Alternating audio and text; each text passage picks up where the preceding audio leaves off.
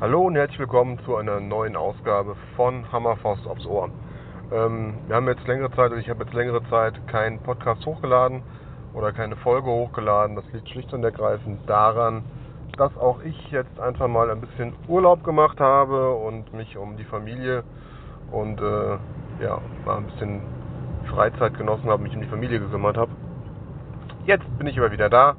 Ähm, es ist auch wieder geplant mit Sascha zusammen ein bisschen was aufzunehmen. Es gestaltet sich immer ein bisschen schwierig wegen meinen Arbeitszeiten oder eigentlich habe ich keine Arbeitszeiten, ich arbeite nach Bedarf. Ähm, aber das Ganze quasi irgendwo zeitlich abzustimmen zwischen Training, Seminaren, Arbeit und Familie. Aber es wird auf jeden Fall in Zukunft auch noch ein paar Folgen mit Sashi geben. Worüber wir heute reden oder worüber ich euch heute ein bisschen was erzählen möchte, ist der Grund, warum wir so trainieren, wie wir trainieren und natürlich auch, ähm, was für Optionen es auch sonst bei uns beim Training gibt. Die meisten von euch, die bei uns eben trainieren oder die unseren Podcast schon länger hören, wissen, dass das, was wir machen, eigentlich immer äußerst brutal und asozial ist. Heißt, wir versuchen eigentlich immer A als erster eine Aktion zu starten. Ja, früher habe ich immer gesagt, wir versuchen immer als erster zuzuschlagen. Ähm, aber das stimmt so gar nicht, sondern wir versuchen eben als erster eine Aktion zu starten. Ob das tatsächlich ein Schlag ist oder nicht, hängt eben ganz davon ab, was verlangt wird, ja, was ich in der Situation brauche. Denn das, was wir machen, ist natürlich immer abhängig davon, wie die Situation sich gestaltet. Wenn ich mit meinem Nachbarn mich streite, weil, keine Ahnung, seine Äpfel auf meinem Grundstück landen und da vor sich hin verrotten, ähm, werde ich ihm noch nicht einer auf die Zwölf hauen müssen. Wenn ich allerdings ähm, einem bewaffneten Sexualstraftäter als Frau gegenüberstehe, wird es wahrscheinlich nichts bringen, nur zu reden. Sondern wenn ich da noch eine Chance haben will, werde ich wahrscheinlich die besten Karten haben, wenn ich eben als erster zuschlage. Das, was wir eben machen, ist, wir trainieren eigentlich jedes Mal den Computer auszuschalten, sprich unseren Gegner KO zu schlagen. Ja, also alles, was wir trainieren und was wir auch versuchen zu automatisieren, ist Schlag zum Kopf, zum Computer, um diesen auszuschalten und dann direkt aber auch Folgetechniken hinterhersetzen, falls der erste Schlag, Dritt oder was auch immer, eben nicht reicht und am Schluss unseren Gegner zu Boden zu bringen. Ja, wir möchten ihn nicht K.O. schlagen und zu Boden sacken lassen, sondern was wir eigentlich versuchen, ist ihn auszunocken, zu fixieren und abzulegen, halbwegs sanft. Ähm, oder aber auch die Variante, dass wir eben zuschlagen und zutreten und ihm dann dabei behilflich sind, zu Boden zu gehen, indem wir ihn eben zu Boden ziehen bzw. zu Boden reißen. Wir trainieren aber auch andere Dinge. Allerdings seltener als eben das Ausnocken bzw. das K.O. schlagen.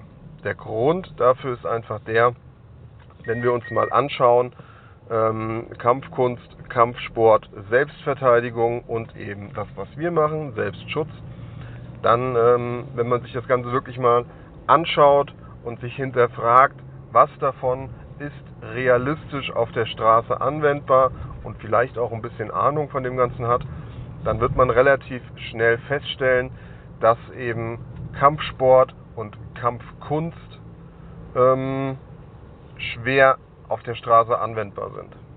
Die Gründe dafür habe ich euch schon oft genannt. Ich werde sie aber jetzt trotzdem nochmal wiederholen. Ähm, es gibt sowas, das nennt man Volume of Violence. Ich weiß nicht, ob Lee Morrison damit als erster äh, irgendwie um die Ecke kam oder ob das vorher schon mal jemand propagiert hat. Ähm, wir nutzen es allerdings auch, einfach um zu veranschaulichen, äh, wie sich eben diese ganze Martial Arts Welt zusammensetzt und was davon für welchen Bereich anwendbar ist. Dieses Volume of Violence müsst ihr euch vorstellen, ist ein Lautstärkeregler von 1 bis 10, wobei 1 sehr leise ist und 10 eben sehr, sehr laut. Ähm, alles von 1 bis 4, 5 ist eben dieser Bereich Kampfsport und Kampfkunst. Alles von 1 bis 7 fällt dann eben auch noch in den Bereich der Selbstverteidigung, ähm, beziehungsweise das, was verschiedene Selbstverteidigungssysteme eben unterrichten. Und 1 bis 10 ist eben der Bereich Selbstschutz. Das bedeutet aber, wenn ein Kampfsportler oder ein Kampfkünstler, der von 1 bis 5 trainiert, eine 7 braucht, um den Kampf zu gewinnen und um safe nach Hause zu kommen, hat er schon ein schwerwiegendes Problem. Weil er immer nur von 1 bis 5 trainiert hat. Ja, der Kampfsportler trainiert und automatisiert einen fairen Kampf nach Regeln abzuhalten, der meistens eben auch einen bestimmten Ablauf hat. Ja, wenn ihr euch Boxen anschaut, ist das immer meine Runde. Ja, ich schlage irgendwie, keine Ahnung, einen Jab äh, und einen Haken und dann ziehe ich mich wieder zurück und mein, Gegen, äh, mein Gegner greift an. Ja, das ist immer meine Runde, deine Runde, meine Runde, deine Runde. Das ist aber genau das, was ich im Ernstfall auf der Straße nicht möchte. Ich möchte nicht meine Runde, deine Runde, meine Runde, deine Runde, sondern was ich möchte ist meine Runde, meine Runde, meine Runde, Feierabend. Ja? Und deswegen, das, was Kampfsportler trainieren, ist schön und gut ja, ähm, für einen fairen äh, Kampf im Ring. Allerdings wird es auf der Straße eben eng, wenn ich einen Gegner habe, der brutal ist, der asozial ist. Ja, weil dann eben vielleicht diese Skala von 1 bis 5 nicht reicht. Klar gibt es genügend Kampfsportler, äh, MMAler, whatever, die äh, ihr Leben lang mit der Skala 1 bis 5 zurechtkommen und nie ein anderes Problem haben. Weil wenn ihr euch jetzt mal einen MMAler vorstellt und da kommt plötzlich jemand zu zweit, zu dritt oder hat ein Messer oder mehrere, die bewaffnet sind, da reicht die 5 nicht mehr, da brauche ich die 10, definitiv. Bei Kampfkünstlern ist es ähnlich, 1 bis 5, ja, vielleicht auch noch 1 bis 7, ich weiß es nicht.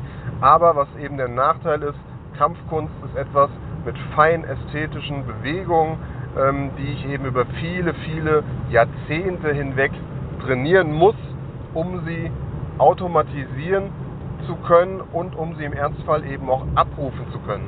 Denn es ist einfach so, dass ihr unter Stress im Ernstfall Adrenalin ausschüttet und unter Adrenalinausschüttung seid ihr oftmals nicht mehr in der Lage, feinmotorische Bewegungen abzurufen. Deswegen braucht es wirklich viele, viele, viele, viele, viele, viele Jahre Trainings, um diese Sachen tatsächlich effektiv auf der Straße anwenden zu können. Und auch hier, wenn ihr euch zum Beispiel ja, das, was auch Polizei, KSK, SEK, äh, Zutz und wie sie alle heißen, trainieren und sich auf die Fahnen schreiben. Wing Chun. Wing Chun hat meines Wissens nach keinerlei Bodenkampf impliziert. Ja? Und wenn ihr euch das mal anguckt, wenn ihr euch mal Street Fight Videos anschaut, es geht sehr, sehr oft zu Boden. Also sollte man vielleicht auch Bodenkampf-Skills drauf haben. Ähm, und das wird einfach oft unterschätzt. Ja. Heißt, es reicht nicht nur die eigentliche Kampfkunst zu trainieren, sondern auch hier ist dann wieder ein Part, wo einfach Lücken da sind, die ich irgendwo nachholen muss. Also Kampfsport, Kampfkunst eben auf dieser Volume of Violence im unteren Bereich angesiedelt. Wie schon gesagt, es mag sein, dass, dass äh, viele mit 1 bis 5 vollkommen auskommen, ihr ganzes Leben lang. Aber es gibt keine Garantie dafür. Es gibt aber auch keine Garantie dafür, dass jemand, der bei uns seit Jahren trainiert, im Ernstfall unversehrt nach Hause kommt. Kann auch passieren, dass derjenige, der bei uns trainiert, überrascht wird, auf die Schnauze bekommt, vielleicht nicht die Sachen umsetzen kann, die er vorher trainiert hat, weil ihm das nötige Mindset fehlt, whatever. Kann passieren. Es gibt für nichts eine Garantie im Leben.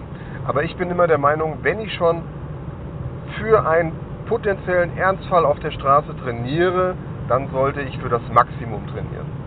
Ja, SV-Systeme, Selbstverteidigungssysteme wie zum Beispiel Kraftmagar trainieren eben von 1 bis 7. Heißt, da geht die Skala noch ein bisschen weiter, denn hier ist oftmals so, dass alle möglichen Bereiche, alle möglichen Distanzen, ja, also Schlagdistanz, Drittdistanz, äh, Extreme Close Quarter Combat, Bodenkampf, bewaffnete Angriffe, mehrere Gegner etc. pp. abgedeckt werden. Ähm, heißt, ich habe also auf diesem Volume of Violence schon mal wesentlich mehr Bandbreite, die ich im Ernstfall eventuell auch noch abrufen kann und gebacken bekomme. Allerdings ist bei den meisten SV-Systemen eben der Ansatz da, wie der Name schon sagt, Selbstverteidigung, dass ich auf den Angriff, der kommt, reagiere. Selbstschutz bedeutet, ich mache im Ernstfall die erste Aktion. Heißt, ich versuche zu erkennen und ein Gespür dafür zu bekommen, wann muss ich loslegen und wann kann ich es mir nur sparen. Und hier ist eben, wie schon gesagt, ganz, ganz wichtig, dass man sich einfach Gewalt anschaut und auch lernt zu erkennen, in welchem Spektrum der Gewalt bin ich jetzt hier, wo befinde ich mich, ist das hier einfach nur eine Diskussion, die verbal ähm, enden wird, wo es gar nicht körperlich wird, ja, wo wir beide sagen, hier leck mich doch am Arsch, es sind deine Scheißäpfel, sammel die Kacke ein und der Nachbar sagt, nein, die Äpfel liegen auf deinem Scheißgrundstück, kümmer du dich drum. Und beide gehen ihre Wege und reden zwei Wochen nicht mehr miteinander, bis die Frauen sich dann unterhalten und das Ganze klären. Ja, oder eben, ob ich einen Kneipenschläger habe, der es wirklich drauf anlegt, hier jetzt eine Schlägerei zu provozieren. Bei dem kann es vielleicht ausreichen, dass ich ihn kontrolliert bekomme und ihm sage, Alter, schlechte Idee, ich bin heute vielleicht der falsche Gegner für dich, such dir doch jemand anders oder verpiss dich einfach und geh nach Hause. Ja, kann auch sein. Oder aber ihr habt, wie schon gesagt, den Sexualstraftäter vor euch stehen, der euch einfach vergewaltigen und töten möchte dann braucht ihr was ganz, ganz anderes an Gewalt und ihr braucht ein ganz anderes Mindset. Ja, also ihr merkt, es gibt natürlich unterschiedliche Level an Gewalt. Wir müssen einfach versuchen, a, unsere Schüler dazu zu bekommen, ihre Hemmschwelle ein bisschen herabzusetzen, äh, Anzeichen zu erkennen und ähm, ihm, unseren Schülern eben einfach zu vermitteln, in dieser Situation hätte Reden wahrscheinlich vollkommen ausgereicht und selbst wenn es ein Beschimpfen gewesen wäre, es hätte ausgereicht und in dieser Situation musst du Vollgas geben, weil hier nichts anderes mehr hilft. Ja, und damit ist eben ähm, unser Training gefüllt. Ja, wir versuchen Szenarien durchzuspielen, wir versuchen unseren Schülern verschiedene Szenarien an die Hand zu geben und auch verschiedene Lösungsmöglichkeiten. Nämlich eben für die Level 10 Bedrohung, ja, für den Terminator, das Ausnocken und Abhauen und eben auch für den 0815 Yogi auf der Straße Kontroll, ähm, Kontrolltechniken, dass ich denjenigen, demjenigen eben nicht direkt äh, ausnocke, sondern ihn eben kontrolliere und ihm noch die Chance gebe, sich das Ganze zu überlegen. Wenn ihr Bock auf weitere Sachen habt, wenn ihr mehr wissen wollt, schaut gerne mal auf unserer Homepage vorbei ähm, www.offensiveselfdefense.de oder schaut vorbei in unserem Shop www.osd-shop.com. Da bekommt ihr mehr. Wir haben auch seit neuestem auf Patreon ähm, ein paar Sachen oder einige Sachen, eigentlich so fast all unsere E-Books hochgeladen. Es sind viele Online-Trainings, die ihr euch abrufen könnt und es ist mittlerweile auch äh, ein Teil unseres Level 1 Online-Kurses hochgeladen. Schaut es euch einfach mal an. Äh, für kleines Entgelt kriegt ihr wirklich viel, viel Inhalt. Wer Bock auf unseren Online-Kurs hat, könnt ihr über Elo-Page euch das Ganze reinziehen, beziehungsweise auch über die Homepage findet ihr das. Schaut einfach mal rein. Ansonsten vielen lieben Dank und bis zum nächsten Mal. Ciao.